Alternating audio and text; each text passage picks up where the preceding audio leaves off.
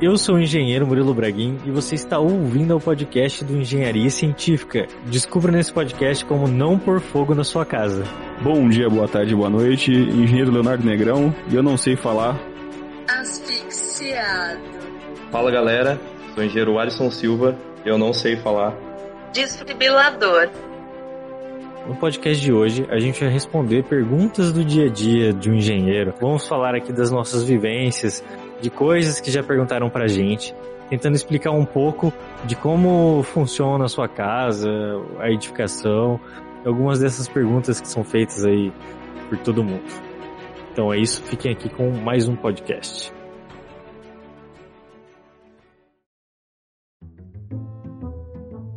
Então, ouvintes, a gente vai contar algumas histórias aqui que são reais, mas com nomes fictícios para não identificar os personagens aí da história. Por exemplo, o nome do Murilo não é Murilo. É o nome é, de artista. É verdade. Seu nome, É, porra. seu nome Tem é. uns podcasts que são assim, né? A gente podia ter um nome artístico, né? Agora eu sou o Cláudio. Não, tem que ser outro nome. Tipo, lá. O nome, tipo. Sabe esses nomes, tipo Mr. M? Oh, o seu fica bom. Mister. Combina, cara. Vai, Murilo, conta a história aí, desculpa. Uma vez, essa pessoa, vamos chamá-la de Luzinete. Então, essa. Por quê? Muito longe. Cara, tem que inventar o nome, é o primeiro nome que veio na cabeça. Por que você juntou duas contas pra pagar, velho? É verdade. é. Não faz nem sentido com isso. Mas vamos, vamos lá. Então, uma vez a Luzinete ligou pra mim e ela tava querendo uma solução de acústica pro quarto dela. Porque ela mora lá de uma avenida e essa avenida era muito movimentada. E daí ela viu na internet um produto que era uma cortina anti-ruído, um produto assim revolucionário que você vai é, fixar em cima da sua janela, pelo lado de dentro, algum, como se fosse um cortineiro mesmo assim, né, um chumbador com vários ganchos. E ele tem um esse material, ele é tipo uma lona, ele é bem uma lona mesmo, com vários olhais em cima. Aí você pendura a lona nesses olhais e ela cai assim na frente da janela, funcionando até mesmo como um blackout, sabe? E daí ela perguntou pra mim se aquilo ali resolvia acusticamente o quarto dela pra ela conseguir dormir à noite. Depende da, da cortina, né, cara? Qual que é a espessura daquele negócio? Eu acho que depende de muita coisa aí, hein, Léo? Eu, eu sei que, que cortina ela reduz alguma coisa de som e tal, mas não faz tanta mágica assim. É, qualquer barreira mecânica, né, já vai dar uma ajudada, vai é, ajudar a refletir o som que bate diretamente. Mas o som entra não só na face ali da parede, mas também até pela por outras faces do edifício, pela estrutura, enfim. Era uma cortina mesmo ou era tipo um tapete colocado na janela? Era tipo um tapete mesmo. Não é prático, né, cara? Um negócio desse. Se digitar no Google cortina acústica, você vai encontrar. Ah, né, então, então é o que eu tô vendo aqui. Parece um manicômio. Uma parede acolchoada. Isso. a primeira coisa que eu fui ver é se o fornecedor tinha algum parâmetro de acústica. Que se ele tivesse ali pelo menos dizendo assim, olha, reduz 30 decibéis, 20 decibéis, já é alguma coisa, né?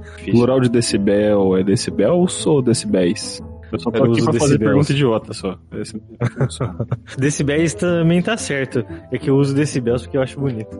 Se a gente coloca que o som, o ruído que vem da rua, o ruído alto é 60 decibéis, e para você estar em silêncio você precisa de 20 decibéis, se ele reduzir 40 ali é o que precisa, vamos dizer, teoricamente, já grosso modo, né? Mas enfim, não tinha nada, o fornecedor não tinha nada, nenhum parâmetro.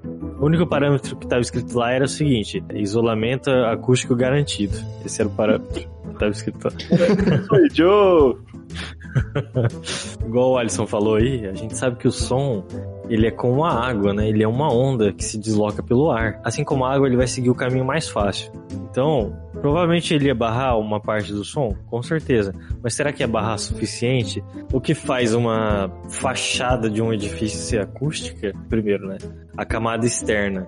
Se ela é rugosa, o som vai vai bater na parede e vai voltar em várias direções. Com isso ele já pode anular a energia da onda sonora, fazendo ela diminuir. Parte desse som reflete de volta para a rua, parte é absorvida pela parede. Então, quanto mais massa a parede tiver, a grosso modo, quanto mais espesso o tijolo, é o bloco cerâmico ou o bloco de concreto que usou, melhor, mais vai absorver o som. E parte do som, que é a parte que ninguém gosta, ultrapassa todo esse sistema e chega nos ouvidos da pessoa que está dentro da edificação. Então, para você ter uma boa acústica, você tem que ter um bom sistema de vedação vertical. Né? Um conjunto aí de parede com janelas. E as janelas, o que importa nelas é principalmente as vedações e o vidro, né? A espessura do vidro, mais os encaixes do vidro com as partes metálicas. O tipo de janela, né? Porque a gente tem todo. A gente tem tipo de janela desde a folha simples, ou só vidro só, aquela janela que é só vidro, que não vai isolar nada, muito pouco, até uma janela de vidro duplo, sei lá, que aí são as janelas acústicas mesmo, igual de hospital e tudo mais, que fecha na pressão e tal, então aí, aí vai, vai isolar mais. Mas depende do tipo da janela. Então, mas para ela, tipo, qual que seria a solução então? É muito difícil de responder essa pergunta, né? É, fecha a janela, fecha com tijolo. Faz outra camada de parede. Você fecha, bota um, bota um drywall, vai que suja menos, bota um drywall na frente de tudo. Ou ela troca a janela dela, ou. Assim, pode ajudar um pouco, né, a janela. É. Mas o que seria mais eficiente seria alguma coisa relacionada à alvenaria toda, não? Eu, eu, pesquisei aqui rapidinho cortinas acústicas, tem algumas coisas aqui, tem alguns casos até que o cara bota aqui que reduz 20 decibéis e tal. Então, tipo, mas parece, o, sinceramente, parece que você tá botando um edredom na sua janela. É um bagulho horrível, né? É, Muito tipo, é sentimento, cara. né? Eu não gosto. Sentimento de que qualquer coisa que você colocasse ali resolveria também. Parece né? um manicômio, sabe? É, é, é, sei lá, eu acho que você perde um pouco a função da janela, vai ficar um ter, você vai ter que colocar, tirar todo dia, sei lá. Então, existe até, vai, 20 decibéis é bastante. Mas se, se o nosso incomoda muito a pessoa, ah, tenta investir numa janela acústica. Ou um pouquinho melhor, né? Sei lá, alguma coisa assim. Uma coisa que eu falei assim, que poderia ser feito, que poderia ser feito com segurança, é usar um protetor auricular para dormir. Entra... É o que entra ou o que fica por fora? É o que fica dentro da orelha. Entra, entra auricular. Nossa, deve dar isso. uma agonia dormir com isso? Será que não? Eu, eu ia acordar sem ele, com certeza, porque o jeito que eu vejo à noite. Mas aí o problema está resolvido, porque você conseguiu dormir, né? É. E ele tem certificado, e esse certificado tem a atenuação do ruído. Por exemplo, um aqui que eu, que eu pesquisei, ó, 13 decibéis. Já é alguma coisa. Tem uns de 15, 16. É, já é melhor do que colocar um fone e colocar música para dormir. Tem uma outra pessoa que me ligou também, aí eu recebo várias, vários contatos assim nesse oh, estilo. Fala que eu discuto. É que eu já trabalhei muito com acústica. Aí eu atendia também de certo modo, né? Não era eu fixo tempo inteiro, eu dava só uma assistência, né? Para assistência técnica da construtora onde eu trabalhei. E lá chegava várias demandas. Tinha uma mulher lá que uma vez ligou, ela também estava com o mesmo problema de acústica e disse que a janela dela não isolava, que ela ouvia a rua inteira. Nisso, na época, na verdade, eu tinha feito um estudo de acústica na região lá. Sabe esses da norma de desempenho? Que você vai, mede a rua da frente do, do novo empreendimento, a rua de trás, você faz a medida no, no terreno do empreendimento, em alguns pontos, e você tira uma média ali da região para ver se acusticamente aquele bairro está adequado na tabela lá da norma de desempenho. Vocês já viram esse tipo de teste assim? É o Wave ou não? Não era o Wave. Esse ensaio de desempenho acústico do local onde vai ser instalado o edifício, o empreendimento, ele é feito antes, né? Antes da obra, e ele é enviado aos projetistas. Aí os projetistas sabem o nível de ruído ali da região que eles precisam é, isolar e fazer a previsão para aquela região ali no futuro também. Essa mulher era vizinha do edifício que ia ser construído ali, naquele bairro. Você não fala o nome dessa, dessa mulher. Não, deixa sem nome. Não. vou, vou, colocar Dona Gertrudes, que ela era a senhora. Então, a Gertrudes era morava num prédio que era vizinho da nova obra, né? E eu tinha todos os parâmetros ali da região. E ela veio com a solicitação dizendo que o, o bairro era muito barulhento e que ela ouvia tudo que acontecia lá e que ela não conseguia dormir e que era horrível a janela que tinha sido instalada no empreendimento não barrava som nenhum. E daí ela falou o seguinte, que ela estava em contato com um fornecedor de vidro e que esse fornecedor de vidro, ele fornecia um quadro metálico por dentro da janela e ia colocar ali um- uma segunda janela de vidro. E aquilo ali barraria o som e era o que precisava. Esse cara falou isso pra ela, esse fornecedor. Interessante. E a garantia, né? Eu perguntei mais. A garantia era o cara, né? A garantia sou eu. É. Interessante como as pessoas enganam as outras, né? Eu não sei nem se eu posso contar essa história aqui, mas ela queria que a construtora pagasse o serviço do cara, porque era obrigação da construtora já ter deixado o nível acústico que aquele fornecedor falou pra ela. Então, é, de acordo com os parâmetros da norma de desempenho, se tá chegando mais decibéis do que deveria, a construtora deveria pagar, né? É, vamos dizer, isso seria difícil, foi aprovado na prefeitura depois da norma de É, desempenho, né? É. tem Por-. Porque antes da norma não tem parâmetro. Enfim, esse é outro assunto, né? É Outro assunto que se quiser ouvir, ouvinte, vai lá na- no podcast de norma de desempenho que a gente fala disso lá. Lembra que eu falei que eu tinha feito o teste? Hum. No valor da tabela entrava com o bairro calmo e silencioso. Quando eu falei isso pra ela, ela achou muito estranho, sabe? Então ela meio que assim, Ela, ela aceitou que ela é velha, é isso. É, ela. ela falou, meio que se perguntou assim, se o problema não era com ela, né? Porque era. se- é, E depois do meu teste lá, eu realmente concluí que realmente era ela que achava ruim alguns barulhos que eram comuns ali da vizinhança. Mas é que. Querendo ou não, barulho é, é meio que. Tem uma parte subjetiva, né? Exato. O ruído é A- totalmente subjetivo. A sensibilidade é muito subjetiva. Tem gente que pode se incomodar muito com barulho, tem gente que pode. Tá de boa. Não liga pra nada. Exatamente, Léo. Vai muito da irritabilidade da pessoa. né? Qualquer barulhinho pra uma pessoa que é misofônica, vocês já ouviram esse termo? É quem? misofônica. É uma pessoa que se incomoda com qualquer ruído, por exemplo, de mastigação, Puta, eu sou assim. Nossa, isso aí é foda, né? Meu Deus do céu. Puta, macho. clique de caneta, sabe? Então, se a pessoa é misofônica, qualquer mínimo ruído, ela já vai se irritar e já não vai conseguir dormir, não vai conseguir se concentrar e, né, e, e ter o descanso que ela precisa. Pra dormir eu não tenho esse problema, não, mas. Se eu tô trabalhando, pessoas ficam fazendo barulhos naturais, tipo, irrita na alma, sabe? A pessoa respirando, né? Respirando já irrita. Pô, respira baixo aí. O quarto que a gente preparou pra você. Não, não, não, não, não. Vai no quarto não. Por que não? Os pinços estão tudo soltos ali, capaz de arrancar a perna de alguém aí, pelo amor de Deus. Eu lembrei de uma história aqui, aproveitando que a gente falou no podcast passado sobre construções modulares, né? Uma outra senhora ligou pra mim. Vou chamá-la de. Fala o nome da senhora. Dona Lourdes. Dona Lourdes, pode ser. Então a Dona Lourdes é uma senhora bastante abastada da grana, certo? Uhum. E ela queria construir uma casa numa ilha. Olha só. Que louca.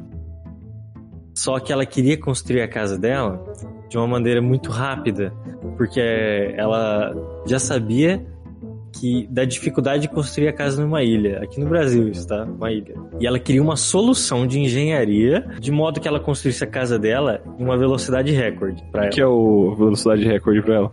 Não, seria uma casa muito rápida, assim, tipo coisa de dois meses e já tá pronta. Ah, tem que ter tudo pré-moldado, né? Chega lá, só monta a casa. Sei lá, eu sugeriria os, os frames. É isso aí. A gente sabe que o frame soluciona, né? Quando você quer velocidade de uma edificação. Ou pré-moldado, igual o Alisson disse aí. Existem soluções que fogem do tradicional. Falei um tempão com ela sobre isso, expliquei o frame, o que era. Na época era steel frame, no caso. Porque eu conheci um fornecedor muito bom de steel frame, um projetista, inclusive, então tinha falado isso pra ela, que se ela quisesse essa solução seria isso, que a casa teria um acabamento final igual que ela teria numa casa tradicional, só mudaria mesmo a construção em si, a velocidade da obra, que era o que ela precisava. A questão de levar menos materiais para uma ilha, pensa, como é que se leva bloco cerâmico para uma ilha? Um barco? é, uma balsa talvez. Enfim, não sei, nunca construí uma casa numa ilha, mas deve ser difícil. Então, isso assim, foi uma época que ela ficou conversando comigo um tempo aí. Um tempo depois, ela veio com a seguinte demanda: Olha, Murilo, eu não vou fazer minha casa com esse sistema que você falou, sistema de aço, porque minha casa vai virar uma estufa, porque é aço e vidro, e aço e vidro vira estufa. Com certeza. Ô, louco. Foi isso que ela falou. Como assim? Ai, cara, foi isso que ela falou. Olha só tinha vidro só? Não, cara, é uma visão de um leigo, porra. A estufa é feita de aço e vidro. Só Falta uma coisa pra ser a estufa. Falta o quê? Plantas, né? CO2, CO2 lá, ó. Aí é estufa. Vamos lá. Mais uma edificação de steel frame. A estrutura da casa é de aço. O resto, as vedações, são vedações pré-moldadas ali, ou com placa cimentícia, drywall pelo lado de dentro, né? mas é uma parede normal. Né? Não vai virar uma estufa. Você então tem que fazer de concreto mesmo, moça. E ela falou que ela não queria também fazer com drywall, porque ela disse que tinha uma casa que ela tinha feito com drywall, não sei igual, agora em qual instância isso, né? E deu muito pica-pau e os pica-paus, pica-pais, pica... é é? e, e os passarinhos destruíram a casa dela, porque perfuraram todos os drywall. Meu, só que tipo, tá, é, você deu a solução, algumas possibilidades de solução, só que ela já encontrou vários empecilhos de leigo e que não fazem muito sentido, né? E tipo, o tratamento dessa, é, dessa residência de drywall, como que foi executado também? Será que não foi erro de execução ou do produto em si, não do sistema, né? É, então, Faz sentido. é aquele, é aquele negócio, você fica sem entender, né? Como que uma fala assim, ela pesa muito mais do que toda a tecnologia por trás, né?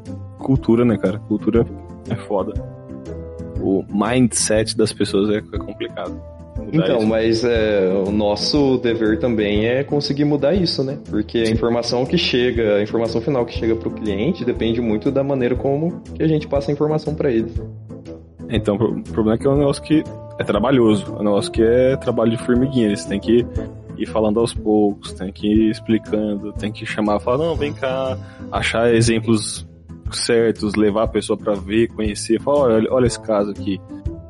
Pra poder quebrar um pouco de- desse paradigma que, que, as pessoas criam sobre o, o drywall, essas coisas assim. É isso aí, exatamente. Mas dá, dá trabalho, fácil não é não. Tem uma que logo que, que a gente tava se formando, Murilo. Hum, Vou chamar o de Clovis. Clovis.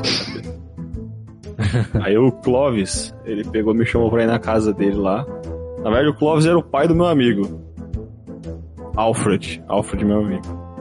tá. Aí, o- Isso é o Batman. aí o, o, o Alfred me chamou pra ir na casa dele. Cheguei lá, o Clovis tava sentado no sofá, assim. Pá, falou, pô, ô Léo, olha, essa, olha aqui, ó, o meu piso aqui. Eu olhei assim e tal, porcelanato.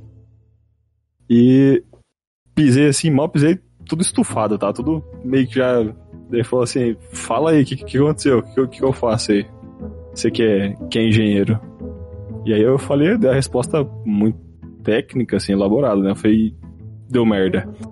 É, Foi isso que eu falei. foi isso, é, acabou por aí. Porque. Quais os motivos disso, Murilo? O que, que, você, que, que você acha? Porcelanato. é, e aí, quando a gente ergueu uma peça lá, sinais de umidade embaixo. Olha aí. Hum, é a água é o problema de, Essa é fácil. da maioria das edificações, né? Babado, né? Casa, tal. É, provavelmente o que aconteceu aí é que o baldrame não foi impermeabilizado, né? Nessa residência aí. Não foi direito, né? Às vezes é impermeabilizado, mas que nem o nariz, né? É, então, exatamente. Por exemplo, a gente- a gente tem uma umidade no solo. E essa umidade não, no solo, ela não pode chegar na sua edificação. Para isso a gente impermeabiliza o baldrame. Mas a gente sabe que essa impermeabilização é muito feita assim na bola, né? Sabe? Na bola. Explica. Na bola dos olhos.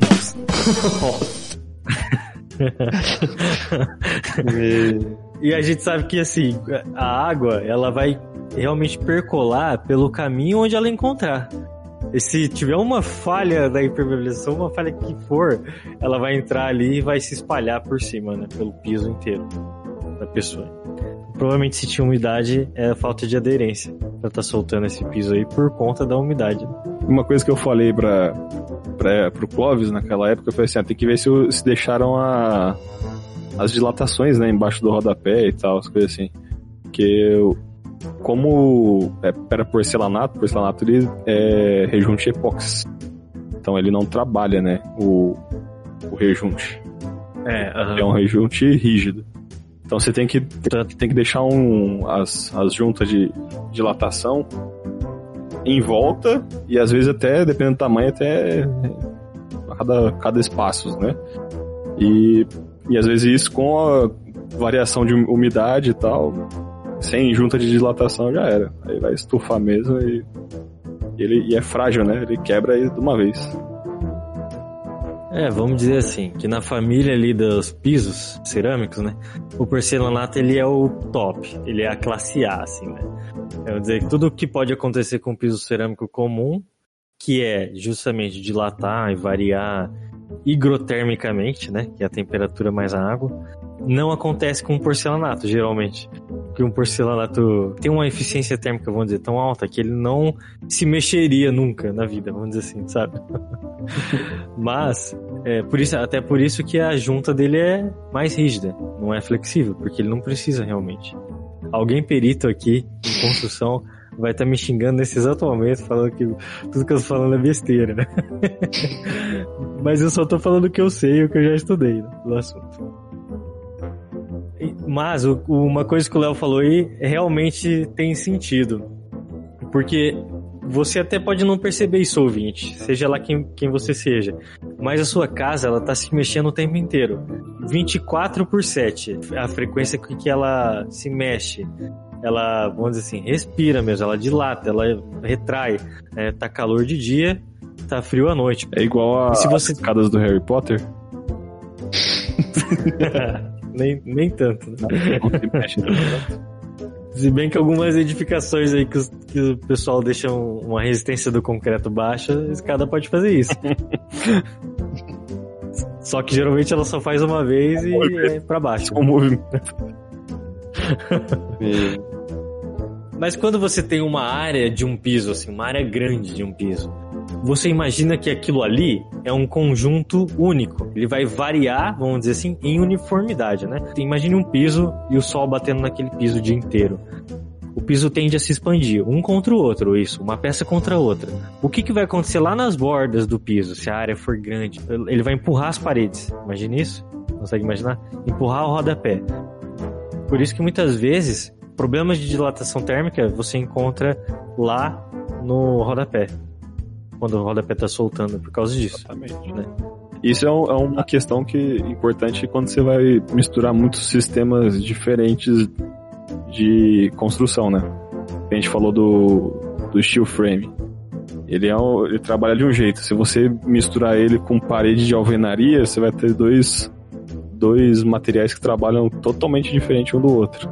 Que dilata e contrai totalmente diferente. Então tem que ter uma, uma lógica aí na, na hora de executar e escolher bem os sistemas para também não ter problema de, dessas coisas assim.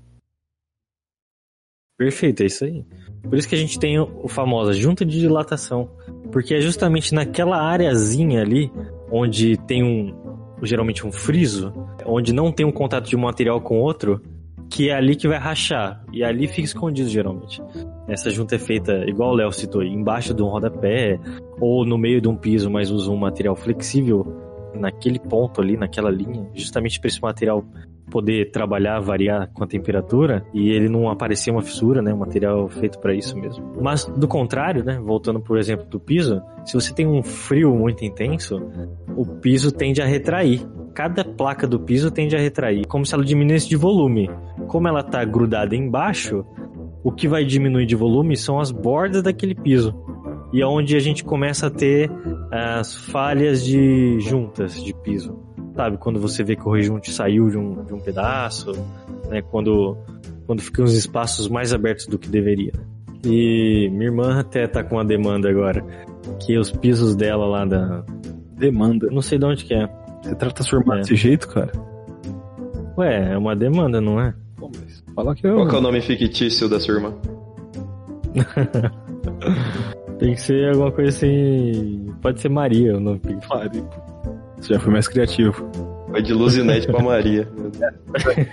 Caiu no senso comum. Nessa época de inverno, a gente tem muitos pisos soltando por aí. Justamente por causa dessa retração. Quando o piso não tem uma aderência boa com o substrato, que é a base, que é o contrapiso, essa retração faz simplesmente com que aqueles pisos de menor tamanho, ele simplesmente pulem, sabe? da parede do chão. Tipo poltergeist. Chama o exorcista ou o engenheiro? É isso aí. Primeiro você se protege pra não levar um tiro de um caco de, de cerâmica na cara, né? Mas geralmente esses problemas aí de retração, de piso soltando, é tudo aderência. Eu vi apenas um piso na minha vida com a aderência correta, aplicado de uma maneira correta. E eu achei inacreditável um piso colado da maneira correta. Qual que é? Não acreditam? Ah, esse aí é o que você passa as, as faixas de argamassa, você fixa ele e dá uma, uma girada assim como se fosse um volante, ou não? Isso, é, é isso aí, É exatamente. legal, né? O que acontece? A peça, quando ela é maior que 30 por 30 centímetros, você tem que fazer uma- a famosa camada dupla, que é o que ninguém quer fazer, que é passar argamassa colante no contrapiso e, a, e outra parte da argamassa colante na, atrás da peça. Porque daí a gente vai ter um- uma ponte de ancoragem boa, que é argamassa com argamassa ali por baixo do piso. Eu vou colocar um link, ouvintes, na descrição para vocês verem um vídeo de um cara em que ele instalou um piso com camada dupla e um piso sem a camada dupla. E vocês vão ver que todo piso que vocês virem na vida que soltarem vai estar igual aquele que não é feito com a camada dupla. O certo é o seguinte, quando você retira a peça, você tem que ver a mesma quantidade de argamassa na peça e no piso. O que a gente costuma ver? Aqueles fios, cordões de argamassa. Vocês já viram isso, né? O que, que aquilo ali significa? O cara só passou a argamassa em uma- um lado só. Seja no piso ou seja na peça. Aí grudou só em um, um dos, dos lados, ou só no piso, ou só na, na peça. E aí vai soltar de um, de um ou do outro. Você vê o que, que significa esses frisos ali no piso, no cordão sem nada, cordão sem nada, cordão sem nada. Se você juntar todos os cordões de argamassa colante, é uma meia colagem. Porque você tem um sim e um não, metade da peça ficou sem. Sim. Exato. Simples assim. Então, mas com esse vibradorzinho, será que não espalha esses cordões? Espalha pra toda a área? Claro, espalhar, espalha. Mas não é muito comum, não. Nunca vi, na verdade, esse negócio. Só, no vídeo, só não vi no vídeo. Tem algumas tecnologias, tipo esse vibrador que você falou aí, que ele resolve um pouco esse espalhamento da peça. né? O que é importante dizer aqui é o seguinte: argamassa cola com argamassa. Se você tem que ter uma ponte de argamassas, né? Você não pode ter uma ponte de argamassa com algo sólido, que seria já o contrapiso Hum. acabado. É, porque senão ela- ela vai acabar colando. Ela vai fazer uma camada que vai colar só no contrapiso e na, na placa não vai colar em nada, né? Colar ela até cola, né? Mas com o tempo ela vai soltar. Sim. Não tem garantia disso. Aí vai estar mais fixada no, no- Tipo, se você, o cara aplicar só no piso só, está mais no, no, no chão ali, que é onde ele, ele passou e tal, com mais cuidado, do que na, na peça que ele tá colocando por cima sem, sem nada, né? É o quarto que a gente preparou pra você. Não, não, não, não, não. Vai no quarto não. Por que não? Os pisos estão tudo soltos ali, capaz de arrancar a perna de alguém aí, pelo amor de Deus. Vai começar agora o podcast é sobre patologia, né? eu fui na casa de um tio meu uma vez. Os pisos porcelanatos dele estavam soltando. Então eu fui lá investigar o que que era. Lá você tinha o piso soltando ao longo de uma linha inteira. Você pegava assim, na metade da sala dele, é, todos os pisos do meio do, do, do meio do ambiente soltaram ao longo de uma linha. Você sabe o que isso significa? Será que, tipo, sei lá, numa junta de dilatação que da estrutura ali, que depois foi posto o piso em cima e daí dilata ali naquela faixa, alguma coisa assim? tem a ver com dilatação, mas a meu ver é uma dilatação mais térmica do que estrutural. Porque a dilatação estrutural, você tem uma, uma placa colada bem em cima dela, ela tem que rachar no meio, quebrar a placa, né? E ali a gente tinha um piso levantado ao longo de uma linha. Aí você tinha isso na sala, no banheiro, na cozinha, não deve ser um problema térmico, porque no banheiro você tem uma temperatura, na cozinha você tem outra, na sala você tem outra, são ambientes diferentes. Aí a causa do problema pode ser duas coisas. Já que ela está aparecendo em todos os pisos da casa, ela é problema de material ou mão de obra que instalou. Aí você olhava atrás da peça, tinha aquele cordão de argamassa. Uma peça grande, maior que 30 por 30 centímetros, foi instalada apenas com uma colagem. E já tem um sinal de erro da mão de obra, já é um risco já. É, então, e como bom acidente de avião, tudo acontece por vários motivos, né? Lógico. E quando você olhava a peça, a peça também estava deformada. Nossa. Ou seja, foi um conjunto de material e mão de obra aí nesse caso. Daí esse meu tio ligava pro fornecedor de materiais, falando o que estava acontecendo, e o cara foi lá na obra e viu realmente, constatou que a peça estava torta, mas constatou também que a argamassa Era- havia sido colada apenas uma vez. E a peça era, era, era grande, maior que Era grande. por 30. Aí o que, que ele falou? Se a peça tivesse sido colada com colagem dupla, a peça do piso não deformaria. O cara se isentou. Se E aí isentou. veio o retrabalho, né? Aí quem executou o piso foi lá, viu que a peça estava torta, falou: olha, se a peça não tivesse torta, não teria soltado. Jogo de empurra, né? Empurra, empurra. O que dizer, né? De uma situação Não, dessa. cara, aí assim o cara tava errado. Tipo assim, no... Ele colou só com colagem simples, né? Tá, tá errado, do mesmo jeito. É, a gente tem um duplo erro ainda. Aí quem paga a conta é o dono da casa. Tem uma coisa que tá, no, que tá na pauta do, do, do Alisson, que eu Aham. lembro do pessoal da faculdade. Uns colegas nossos moravam numa república. Queimou a resistência do chuveiro e tal, as coisas assim. E eles foram lá e trocaram a resistência, estudante de engenharia. Aí eles foram, depois que trocaram o chuveiro, ligaram o chuveiro, sabe? Aí começou a fogo no negócio. O chuveiro explodiu. Sério? Ficou azul, tudo, tudo lá. Os caras esqueceram de encher de água ele no, no modo verão antes de, de virar a chavezinha. O negócio ficou incandescente lá, velho. Exatamente. Foi A tampa do chuveiro explodiu pra cima, mano. uma coisa importante. As pessoas têm que, têm que entender que tem que encher o chuveiro antes de, de ligar ele. Depois que você troca uma resistência ou troca um chuveiro. Instala um chuveiro. Por que, Murilo, que tem que fazer isso? Então, tá entrando uma eletricidade de um lado, né, da tomada ali, com uma potência alta, que significa que ela vai poder esquentar um fio muito absurdamente. E se você liga isso aí, você virou a você virou o registro do chuveiro para abrir água. Quando a gente abre o chuveiro, a água entra na caixa do chuveiro com muita pressão. E essa água acumula e pressiona um diafragma, que é uma membranazinha de borracha que tem dentro do chuveiro a corrente elétrica percorre a resistência, fazendo com que a resistência se aqueça e assim a água vai se aquecendo, vai saindo do chuveiro, entrando nova e vai aquecendo. Tipo assim, a água, ela, só é- ela vai entrar na caixa do chuveiro, vai fazer uma pressão, aí vai conectar os fios pra ligar só quando a água passar. Da pressão, essa membrana ela expande e a- faz com o contato dessa chave. Aí com o contato o chuveiro liga. E como ele tá, tá sem água, ele faz a pressão, mas ele faz a pressão sem estar com, sem tá cheio ainda, né? Porque a resistência, ela não troca o calor com a água, ela não tá trocando calor com nada além dela mesma. E daí faz com que a resistência esquente ao máximo possível e, e se funda, derreta. Deve ser bem sensível o, o acionamento dessa resistência. E aí não, não dá tempo de encher o negócio pra esfriar ela. E ela já queima. No frio, tem como queimar a resistência se ligar bem pouquinho o chuveiro assim pra água ficar bem quentinha? Eu acho que se você botar muito fraca a água, ele vai acabar não ligando a, a resistência. Não dá pressão pra ligar a resistência mesmo.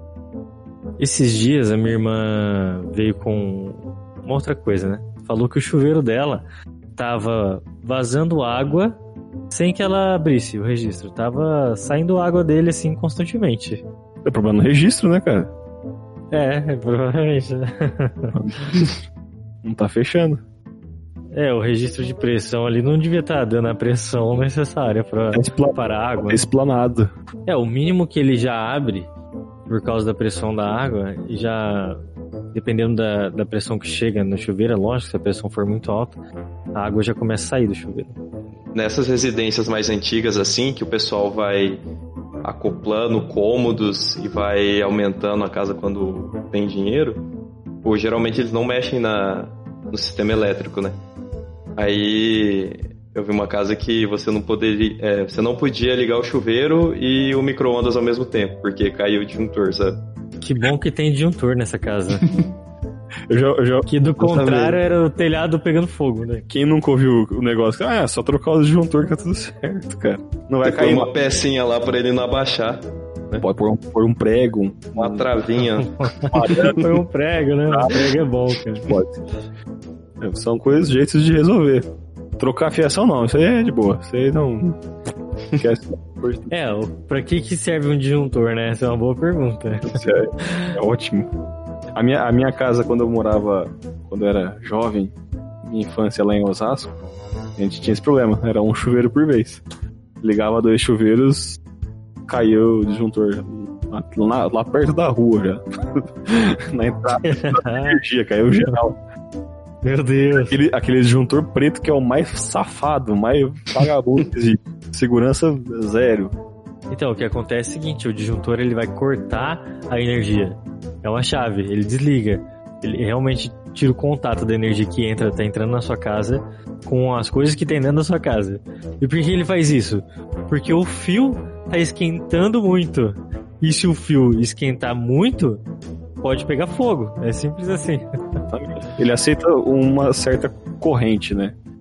A corrente que é o que esquenta o, o fio.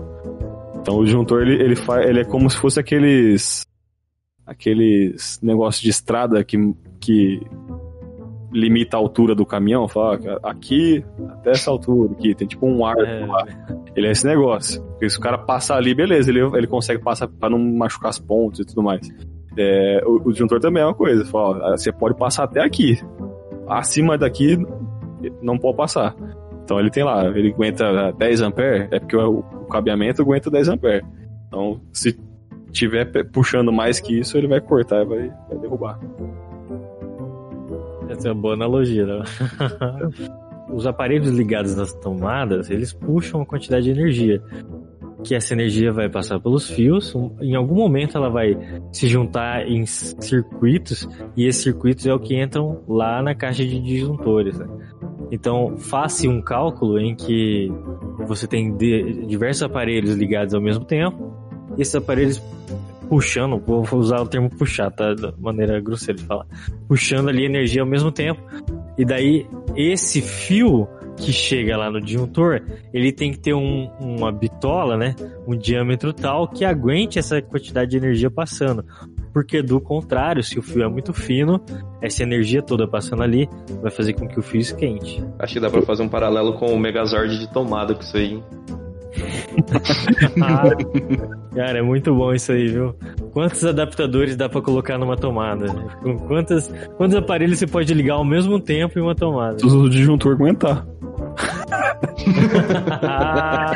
É isso mesmo. Você vai ligar um computador, você vai colocar seu celular para carregar, às vezes você vai colocar no mesmo na mesma tomada ali a sua TV funcionando com sistema de rádio. Então você tá ligando quatro aparelhos numa mesma tomada através de um adaptador que você vai colocar lá. E tudo funciona, né? Tá tudo bem, sabe? Mas o que, que tá acontecendo ali? Geralmente você tem ou a tomada de 10 ampere ou a tomada de 20 ampere. O que significa isso? O, amp o ampere é o funcionamento dos seus equipamentos aqui. Se o equipamento é mais robusto, precisa de uma ven- ventilação, como é um aqueles computadores tipo CPU, sabe? Ele vai exigir mais da sua tomada. Ele vai utilizar, vamos dizer assim, uma quantidade de amperes maior. Mas se é um notebook simples ou um celular, ele vai utilizar pouca energia. Mas se você começa a colocar 10 coisas na tomada, em algum momento a energia que esses aparelhos estão consumindo, ela vai ser superior à resistência do fio que está ali ligado na tomada. E esse fio vai esquentar, vai começar a esquentar até ele derreter. Ou então até igual o Léo falou, o disjuntor cortar energia, né? E o disjuntor é estraga prazer. Eu falei desses dois tipos de tomada, né? Um pino, ele é mais grosso que o outro. Não sei se já repararam em alguns eletrodomésticos isso. Você tem aquele eletrodoméstico que tem aquele pino grossão e outro que tem um pino normal. Depende da tomada, né? Mas aí o que, que as pessoas fazem? Elas pegam um adaptador que é de 20 ampere que ele deriva para 10 ampere. E a sua tomada é de 10 ampere. Só que o aparelho que você tá ligando nela, ele, ele tem uma tomada que sai dele que é para 20 ampere. Ou seja, o aparelho ele consome mais do que 10 ampere. E você está adaptando ele para uma tomada de 10. O que, que vai acontecer nesse caso? Funciona. Por que, que funciona? Porque geralmente aquele aparelho que você está ligando tem uma tomada de 20 amperes, mas ele realmente não, não precisa ter 20 amperes. Ele pode ter al- alguma coisa acima de 10. Porque se, ele, se ele já tem alguma coisa acima de 10, você já tem que usar o pino de 20. Porque o outro pino só vai até 10. Exatamente. E a gente precisa falar, eh, não, não sei se é bom falar, mas todas as redes elétricas elas são bem, bem dimensionadas, né? Exato. Porque ela aceita alguma coisa a mais sendo colocada no Porque quando o cara vai fazer o projeto, ele já pensa que o cara vai fazer alguma merda, sabe? O cara vai, vai fazer alguma idiotice. Então, geralmente, aguenta muito mais. assim, até por, por, por norma, já você- o mínimo aceitável é- já, é, já é bem alto pra evitar essas, essas cagadas assim desse, do povo, né? É, porque basicamente as pessoas têm dois jeitos de, de incendiar a própria casa. Né? Ou é com utilizando a energia de uma maneira errada, porque daí os fios vão aquecer tanto que vão pegar fogo, ou através de, do gás que tem na cozinha, que é um que é um ali um gás volátil. Tem três jeitos, três. Qual que é o ter- O terceiro? terceiro são velas. Velas e cortinas. Ah, Ela- é verdade. Velas e cortinas é muito, muito comum. Aí a, a pessoa, ela. O disjuntor cai, não tem mais energia, né? Ela vai, acende uma vela e consegue. Isso aí, isso aí é, pra, é pra queimar mesmo, né? Isso aí tem que ter Muita sorte, né? Aliás, o gás de cozinha, ele tem aquele cheiro artificial, não é dele o cheiro. Vocês- Exatamente. Vocês sabiam disso? Aham. É, isso aí, acho que todo mundo sabe disso, né? Porque é justamente pra você detectar o mais rápido possível, pra encontrar o vazamento. E não explodir. Mas o que a maioria das pessoas não sabem é que o gás de cozinha, o GLP, gás liquefeito de petróleo, né? Acho que é isso, né? Uhum. Ele, ele é mais pesado que o ar. Então ele vai se acumular próximo do chão. Se tiver um vazamento. Vazar muito pra poder explodir com uma lâmpada, né? Ah, hoje em dia as lâmpadas nem são mais contato lá de, de dar faísca. Agora, em contrapartida, o gás natural, que tem algumas cidades que fornecem gás para cozinha como gás natural, ele sobe. Então, o gás natural é mais fácil de ter acidente aí por, por eletricidade. E o gás natural tem cheiro? Ou não? Também. Os dois têm cheiro artificiais. Dois é artificial. É, Tem, o, tem o, o negócio do, da queima incompleta de, de aquecedor, né? Também, que, é, que não tem cheiro. Esse aí é perigoso, né? Isso é interessante, isso aí. Isso aí adormece as pessoas e a pessoa morre as. as, as não sei falar essa p Asfixiado, né? foda-se essa merda. Natan, bota um monte de pilha nessa porra. Então, até uma pergunta aqui de uma amiga da minha irmã, chamada. Vamos colocar o nome de. Valdir. Fala o nome. Valdir. é, esse nome aí. Perguntou assim, numa enquete que eu fiz aqui com a minha irmã, né? Sobre essa, essa pauta desse podcast. Ela perguntou assim: se o gás que vai pro aquecedor dela, no apartamento dela, é o mesmo gás que entra no fogão. Pode ser, né? Geralmente é a mesma tubulação que ela deriva ali dentro da parede. Uma parte dela vai pro fogão e a outra vai pro aquecedor a gás. Isso no caso de apartamentos, né? Se for uma casa, pode até, dependendo do- da posição do ponto do gás, pode ser até dois sistemas independentes. né? Mas se você reparar bem, dentro do aquecedor a gás, se você der uma olhada lá dentro, vai ter uma boca de fogão. Sério? Se você olhar por dentro dele, é exatamente uma boca de fogão. Sério? Aham. Os do, mas dos dois tipos de aquecedor? Quais são os tipos? Ah, tu não sabe. Eu sei mais que você? Sempre sou. Então, não, fala aí, mano. Fala aí, fala aí. Tô aqui pra aprender. Então, Aquecedor de passagem e o de, o de- o reservatório lá de acumulação. Tem um que ele, ele esquenta a água enquanto ela passa O outro ele, ele esquenta um reservatório, que esse reservatório manda água quente para o seu chuveirinho. Aí o, o de passagem é aquele menorzinho, aquele quadradinho menorzinho. Aqueles aquecedor meio redondo, assim, grandão, aquele lá é de, de acumulação. Você sabe qual que é melhor, Léo? Cara, eu não, não sei não. Eu, eu sei que as pessoas usam mais o, o, o de passagem porque ele ocupa menos espaço. O pessoal gosta mais da, do de passagem. Eu ouvi falar que o outro, tipo, esse de passagem, ele demora um pouco mais, eu acho, pra esquentar a água. Só que o de acumulação, ela já. Você pode ligar ali, deixar acumulando água quente e você só chegar e utilizar, né? Sim, sim, tem, tem isso aí sim. Porque você tem que tirar toda a água fria que tá na tubulação pra ele começar, começar a chegar água quente, né? Ele, se for um- uma distância muito longa do, do aquecedor para pro ponto que vai sair a água, aí ele não é tão bom. É, acho que talvez para casas, que é lugar que você tem mais espaço, é, é interessante o de acumulação e também por causa da distância, né? Aí o de passagem é mais para apartamento. Tanto um quanto o outro vai ter a mesma boquinha de fogão lá dentro. A diferença é que o de acumulação é menos intenso do que o de passagem. Que o de passagem tem que ser muito mais eficiente porque ele tem que esquentar a água na hora. Tem que. Dá, dá pra fazer um bife no aquecedor H? Cara, eu acho que a chama que tem lá dentro é muito pequena pra você fazer. Tanto que em alguns apartamentos, se os ouvintes repararem, tem uma saída embaixo, próximo do piso.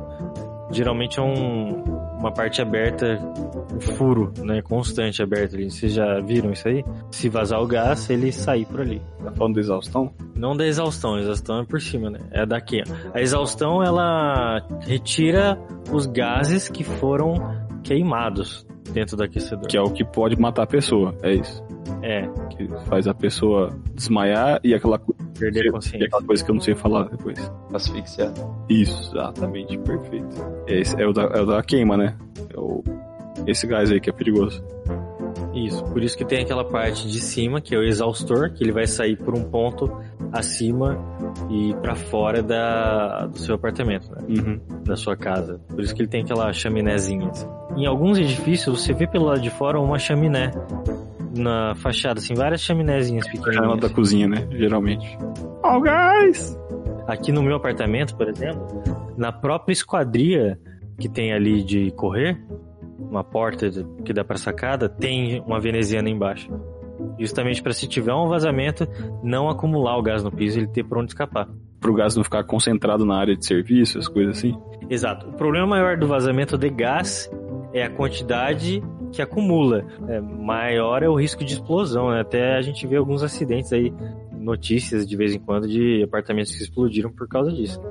E aquele Airbnb lá no Chile que explodiu? É verdade, né, cara? Tinha uma história dessa aí mesmo. Acho que lá era. era... Acho que foi botijão, né? Era água, era gás GLP.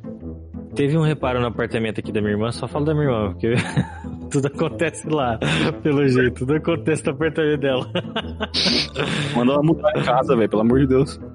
Ela precisou fazer o conserto na tubulação que estava infiltrando dentro da parede. E daí ela precisava encontrar o registro para fechar a água do apartamento dela em- completo. E procurava o registro na, na cozinha. Falei pra ela, "Ah, você tem móveis embutidos, às vezes o registro tá até ali dentro, né? E não achava, geralmente esse registro fica perto do teto, porque o tubo, se for um apartamento, o tubo de água que alimenta o apartamento, ele vem de cima, geralmente, né?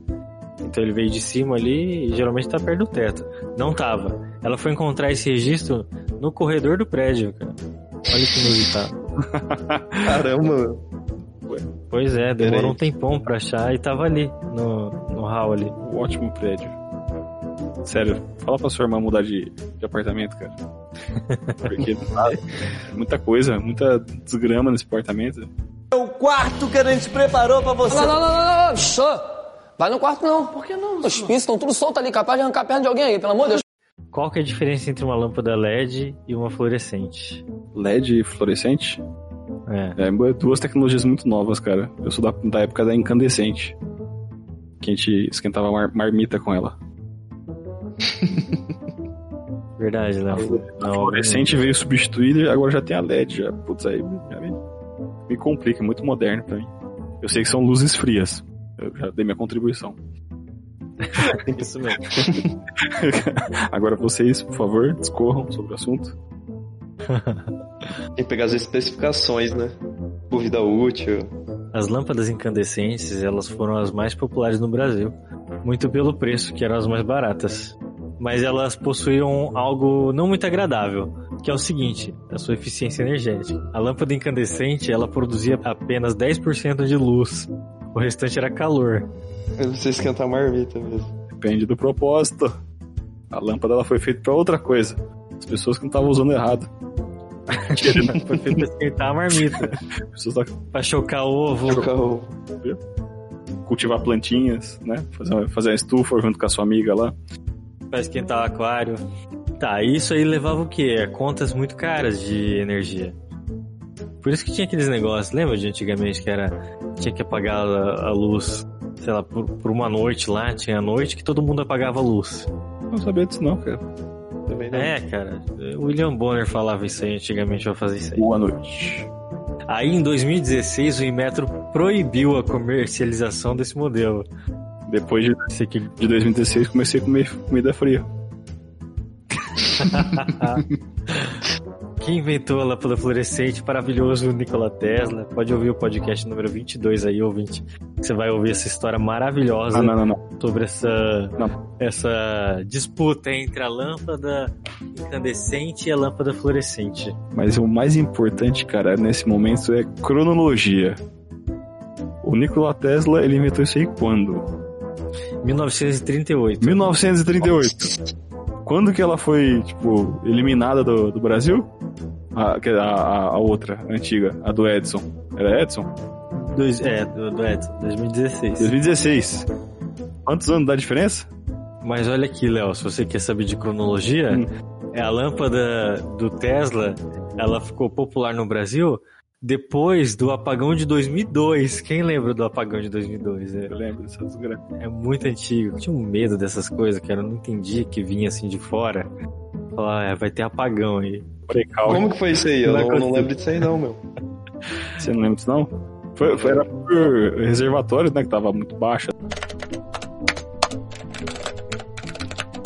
Ocorreu entre 1 de julho de 2001 e 19 de fevereiro de 2002, por falta de planejamento e investimento em geração de energia. Aí você quer produzir mais energia sem aumentar a capacidade, não dá conta.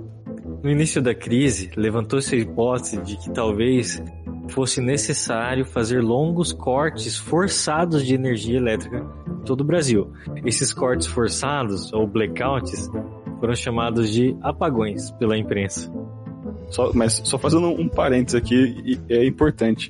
Se eu não me engano, o agora no, no- no governo do Bolsonaro, logo quando ele entrou, os caras falaram que se tivesse, tipo, um crescimento do PIB, sei lá, de. É que não vai ter agora porque deu, deu essa desgrama de Covid. Mas se tivesse o- um crescimento do, do PIB de, sei lá, 4, 5%, não era muita coisa não, tipo, 3, 4%. Vou pesquisar certinho aqui. É, a nossa rede de, de, de energia de novo não ia dar conta. A gente ia ter o mesmo problema, cara. Nossa, o nosso Sim. Já pensou? fornecimento de energia, ele dá conta porque a gente tá nesse, nesse estado. O problema disso aqui tudo foi que com o corte de energia você tem corte também de produtividade, né? Das indústrias. Exatamente. E você estava certo, Léo. Um, existiram dois fatores que foram as causas dos apagões: a falta de planejamento, que eu falei, de energia, né? Com a ausência de investimentos em geração e transmissão de energia, e as poucas chuvas da época, escassez de chuva. O nível da água dos reservatórios das hidrelétricas baixou e os brasileiros foram obrigados a racionar energia. Pra você ver. Juntou dois fatores. Um que você pode controlar, outro que você não controla. Dá merda. Aí é o seguinte, a lâmpada fluorescente, ela consome cinco vezes menos energia elétrica e aquece menos o ambiente, produzindo aí, olha só, 95% de luz e apenas 5% de calor. Quase o inverso da outra. né? Existem quatro tipos de lâmpadas fluorescentes no mercado: as tubulares, as compactas integradas, as compactas não integradas essas não integradas, elas- não precisam daquele famoso reator lá. Sabe quando você liga a fluorescente que ela demora um tempo pra ligar? Uhum. Então, essas não integradas não precisam disso mais. Ela tem tipo um reatorzinho, né? Porque é um gás, né? Ela é, ela é a agitação de moléculas de, um- de algum né? E por último, os circulares, que é o modelo menos comum. Assim como as compactas, não integradas não precisam de reator ou starter. Aí é o seguinte, de modo geral, o LED se difere bastante dos modelos antigos de lâmpada. Isso porque, diferente de filamento de tungstênio ou gás mercúrio, ela gera luz através de um semicondutor parecido com um chip de computador. Quando a eletricidade percorre esse condutor, produz luz. É muito mais eficiente, né, cara? Em Londrina trocaram as lâmpadas é, da iluminação pública entre ano passado e esse ano, né? Colocaram tudo, todas de LED. Que a longo prazo vale a pena. É, com certeza, cara. Economia de energia compensa o, o valor que é mais caro, né? Olha só, tem uma tabela comparativa aqui entre as duas lâmpadas. Uma, por uma potência de 15 watts de uma lâmpada fluorescente, a gente tem um fluxo luminoso de 900 lumens, o que dá uma eficiência de 60 lumens por watts e cerca de uma vida útil de 6 mil horas. Agora, a mesma lâmpada de LED com uma eficiência parecida, olha como fica. Uma potência de 2 watts, um fluxo luminoso de 100 lumens e com a eficiência então de 50 lumens por watts. Mas aí que tá o diferencial, uma vida útil de 25 mil horas. Olha só, quase cinco vezes mais que a outra. Foda era a lâmpada queimando. Parece que elas queimavam muito mais, mais fácil antigamente. E tipo, agora você não vê mais a lâmpada queimar, né? Um dia você vai acender, ah, não acendeu mais. Tipo, é, na noite, ó, o, o duende da, da lâmpada vai lá e. Antigamente as lâmpadas explodiam, né? Elas pipocavam na sua mão, né? Verdade. Apertava o interruptor e fazia. Ela já estourava ali e falava, eita porra. Será que não existe lâmpada incandescente pra vender? Ah, tem, cara. Nas bocas de. Fazer uma retrô. Eu vou usar só lâmpada incandescente. Tem umas lâmpadas de LED que imitam incandescente, né? Ah, não, mas É mole isso aí. não esquenta a marmita. Não esquenta, mas, mas fica com aparência agradável. Aqueles varal de, de luz, né, que tá na moda. Verdade, cara. Eu até quero comprar um aqui pra casa. Viu? Zé Modinho. o negócio é botar as luzes de Natal aí no meio do negócio. Pra, zoar. Ser diferente. Tem uma pergunta boa aqui. Ah, não. Como saber se a parede que você vai furar pra colocar o seu quadro ali não tem uma tubulação dentro? Que vai dar problema pra você depois, vai inundar a sua casa. Olha o projeto. E, e confia que foi executado. Vamos tentar ser prático, né? Se você bater na sua parede e você vê que tá oco, provavelmente tem um tubo ali Provavelmente passando. mal feitos, né? Ou ela foi mal feita.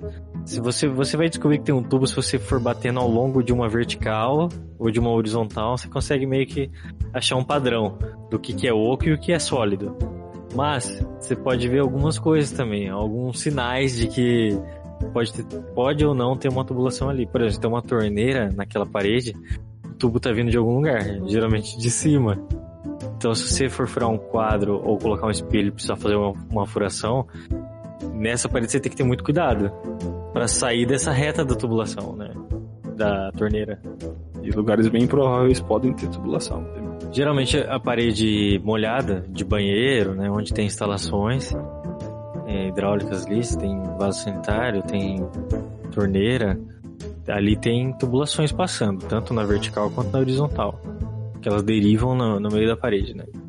Mas se você vai num quarto seu, numa sala que não tem nada disso perto, ou nem do outro lado da parede, então provavelmente ali não tem.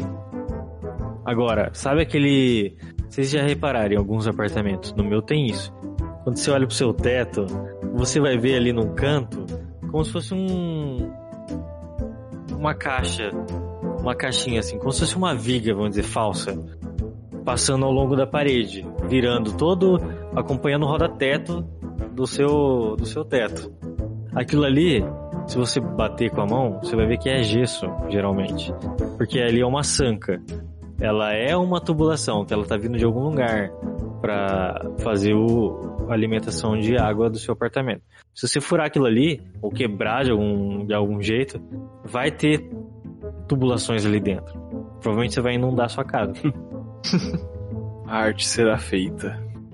Tem a- até arquiteturas que o pessoal quebra, né, essa sanca e deixa o tubo aparente. Faz um tratamento na pintura de cobre, assim, fica bem bonito. Deixar mais rústico. É. Também é modinha.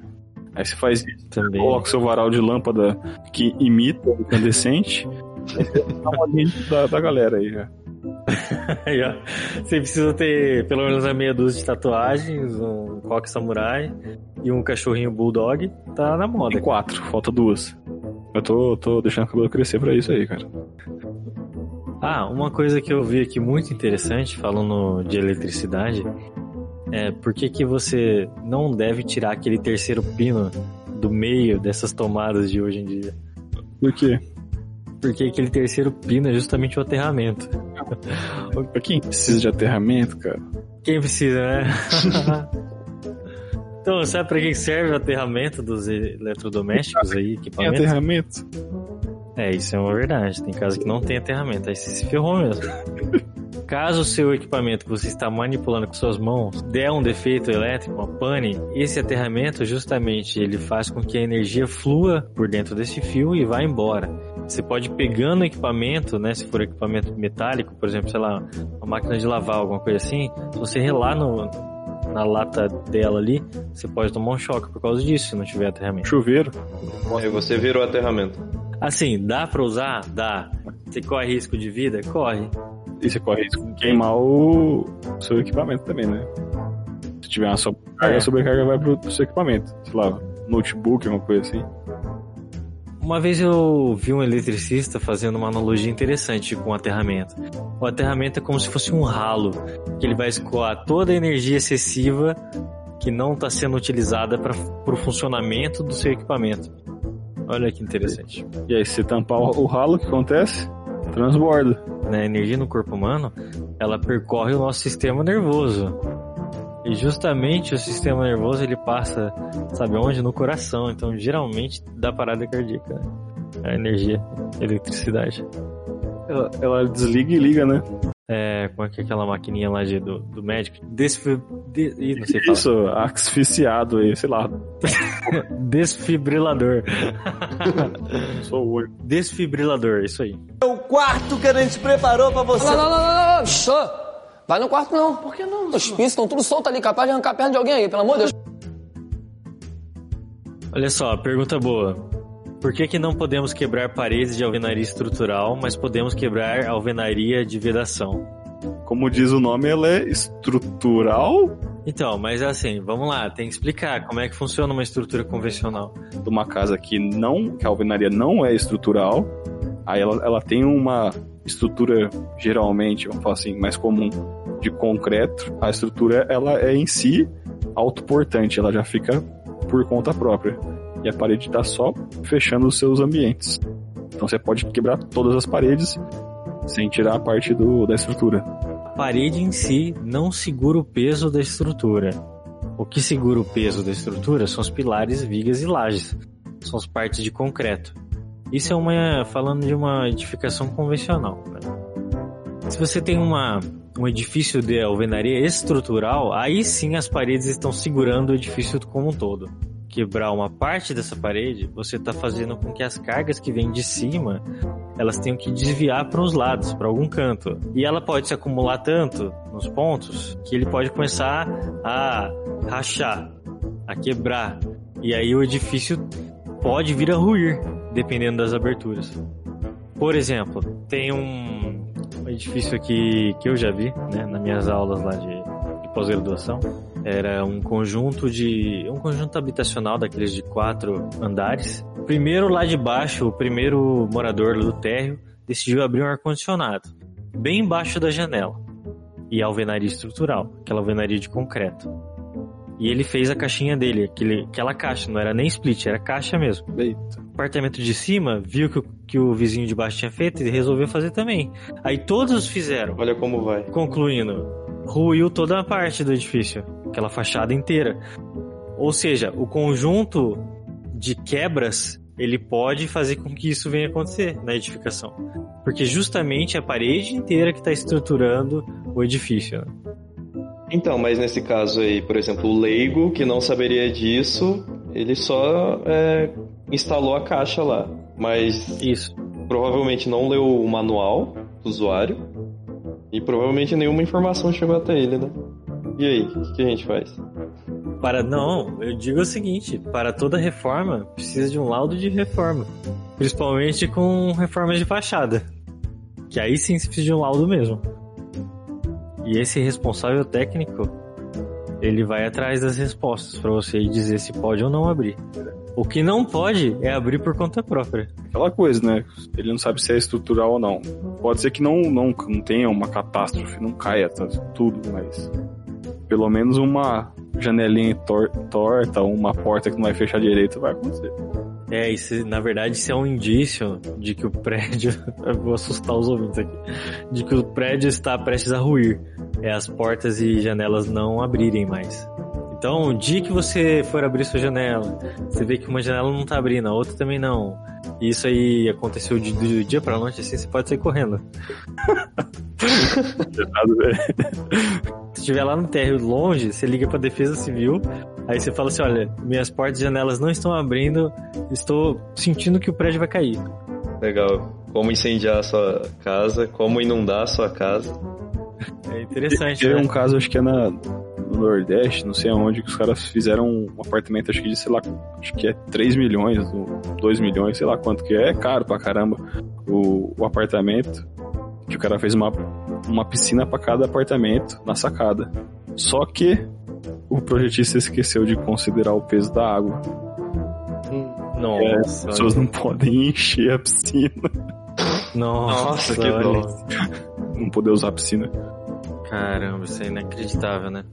E você vê que isso aí é, um, é um, uma conta no projeto. E olha como altera a vida das pessoas, né? É ainda mais o valor, né? Que a pessoa paga caro pra caramba. Isso aí com certeza valoriza muito o negócio, né? E aí é um- uma falha gravíssima. O que, você faz? O que, você faz nesse caso, Murilo? Demole o, o prédio inteiro? Faz um jardim de inverno? pode fazer, você pode fazer várias coisas. Você pode fazer um jardim mesmo ali, na área da sua piscina. Você coloca Você pode. plástico? É, você pode, sei lá, fazer alguma coisa criativa, assim. Só não pode encher. O resto você pode colocar uma cadeira lá dentro e usar aquilo ali como espaço de meditação, sei lá. Sabe o que eu lembrei agora aqui, cara? Nossa, eu lembrei de um negócio muito louco. Não sei se vocês lembram um tempo atrás aí que era um vídeo que viralizou de um edifício onde você tinha uma piscina dentro daquele apartamento e o balanço do edifício estava fazendo com que a água saísse da piscina. Aham. Eu vi. Então, o que acontece é o seguinte, naquela, naquele vídeo que viralizou lá, o apartamento era muito alto. A edificação ela realmente se movimenta, principalmente com o vento. Quanto mais alto, mais, mais o deslocamento horizontal. né? Mas ele é perceptível. Isso. Provavelmente o do vídeo o cara tava lá no super alto lá, né? Esse deslocamento ele é tão ínfimo que a gente nem percebe. Mas o que acontece? O edifício ele pode entrar numa espécie de ressonância. É onde ele mantém um balanço, vamos dizer assim, constante por alguns minutos. Essa ressonância da estrutura pode fazer com que a água também entre em ressonância. A percepção do balanço na água é muito maior do que a percepção do balanço no sólido. É, e esse deslocamento ele já é calculado, né? Ele é esperado que aconteça isso. É como acontece em estádio de futebol, que o pessoal, ah, sei lá, fez um gol, começa a pular e a arquibancada dá uma leve vibrada, assim, que você consegue sentir é, o estádio vibrando. Então isso também já, já é esperado. O preocupante é se essa estrutura ela não vibrar e não se deslocar. Então quer dizer que já tem muita carga e ela está prestes a ruir. Perfeito, é isso aí. Até tem uns vídeos muito legais. O povo pulando em cima e a arquibancada realmente dando uns solavancos absurdos, assim. E justamente ela é feita pra isso. Isso aí eu lembro que um professor fa- falou de pontes, que as pontes elas balançam, né? Ele Fala assim, o dia que a ponte não balançar, meu filho, aí você corre. Porque aí o Nelson vai ficar ruim. As estruturas de concreto, ela tem um rompimento frágil, enquanto uma estrutura de aço tem um rompimento dúctil. Então, o concreto não sinaliza que vai romper, ele simplesmente se rompe abruptamente de uma hora para outra. Enquanto que o aço ele vai deformar até o limite e aí sim ele vai romper. Mas Então por isso que a gente vê alguns acidentes assim de ponte, de, de viaduto caindo de uma vez só, por causa disso. Isso me faz lembrar outra coisa, da aula de concreto agora. Da superdimensionamento de aço. Que aí você tira essa dutibilidade aí da, da estrutura. E acontece o quê? E aí, porque uma das coisas do das de você utilizar o aço é você ter essa, esse, esse aviso, né? Porque ele vai ele vai deformando, alongando, você vai perceber fissuras, rachaduras, e aí não vai quebrar de uma vez uma estrutura, né? Quando você Sim. superdimensiona uma estrutura com muito aço, ela vai começar por pela resistência do aço ter muito aço, ela ela perde essa característica de, de ser dúctil. Então você não vai ter esse aviso. E quando tiver o rompimento, por mais que seja muito resistente, mas a hora que tiver um rompimento, ele vai ser do, do rompimento frágil. Pergunta muito boa aqui. Como é que funciona um sifão? Verdade. Essa era da- das mais importantes. Tá, ó, ao meu entender, o sifão, ele tem aquela voltinha ali embaixo para justamente não voltar cheiro nem insetos é, da rede de, de esgoto, né? Então, naquela voltinha ali, é, fica acumulado água. Então você abre, aí a água ela coa, só que no final fica um restinho ali que tampa essa, essa passagem. É isso. É isso aí, é um ponto de acúmulo de água. Sabe onde tem sifão? Tem embaixo das torneiras e dentro do- da bacia sanitária, do vaso sanitário. Aquela voltinha que ele faz ali do lado, ou se não, o seu, seu vaso sanitário é mais chique assim, não tem o desenho do sifão, mas ele tá lá dentro. Por isso que tem água parada no, no vaso sanitário. A água, a água do vaso é, é o. É a mesma coisa do sifão. Por isso que quando embaixo da pia, você não pode pegar e falar assim, ah, deixa eu mudar isso aqui. Aqueles, aquele sifão que, que, é, que você consegue mexer. Você pega e fala, ah, deixa eu deixar esse negócio aqui reto, pra não tá me atrapalhando aqui, pra eu botar minhas coisas. Você tem que deixar fazendo a curvinha, porque senão vai voltar cheiro na sua pia e não vai ser legal. Você vai colocar um móvel embutido ali, né? Um armarinho. Sempre tem ó, uns, umas pessoas que fazem umas proezas de mexer no negócio ali. Se você quiser deixar aparente, tem uns sifões mais bonitos aí, metálicos assim, bem bonitos. É, esses aí geralmente não- você não consegue mexer, né? Flexível, É, eles são rígidos. o flexível que é o, que é o complicado. O pessoal, quando vê, já tá deixando voltar o cheiro. Se não voltar bicho também, que é bem, bem pior, né? É, sabe onde tem esse sistema de fecho hídrico também? Na, nos ralos de banheiro. Também tem lá uma aguinha paradinha lá. Justamente pra, pra aquela baratinha noturna não subir por ali, Ah, não. pela tubulação. Ralo seco, né? Todo ralo seco vai estar ligado a um fecho hídrico Não, ele vai estar ali. vai tá ligado a uma caixa sifonada. E uma caixa sifonada, que é onde tem esse fecho hídrico aí. Onde tem água parada. Agora, todo, sempre vai ter uma, uma água parada em algum lugar. Caixa sifonada, cara. Quando eu era estagiário, eu pensava que o nome era caixa sanfonada. Nunca tinha ouvido falar disso aí. Achava que tocava música, hora que Pois é. tocar um baião. Mas o pessoal na, na obra fala sanfonada, tá? Fala mesmo, fala mesmo. Todo mundo. Até o, o cara dos suprimentos fala sanfonada. O único momento que ele não fala caixa sanfonada é o momento que ele tem que escrever lá o pedido. Que no pedido ele escreve sifonada. Mas na hora de falar é sanfonada. Então é isso, pessoal. Se você ouviu a gente até aqui, principalmente se você aprendeu alguma coisa, não deixe de seguir Engenharia Científica nos agregadores de podcast, principalmente no Spotify.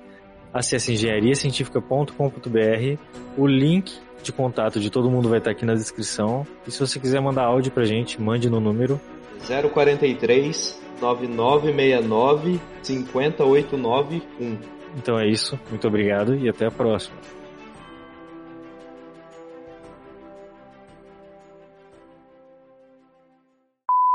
Ô Murilo, qual que é seu nome verdadeiro mesmo, então?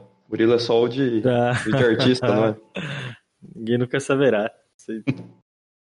It ends here.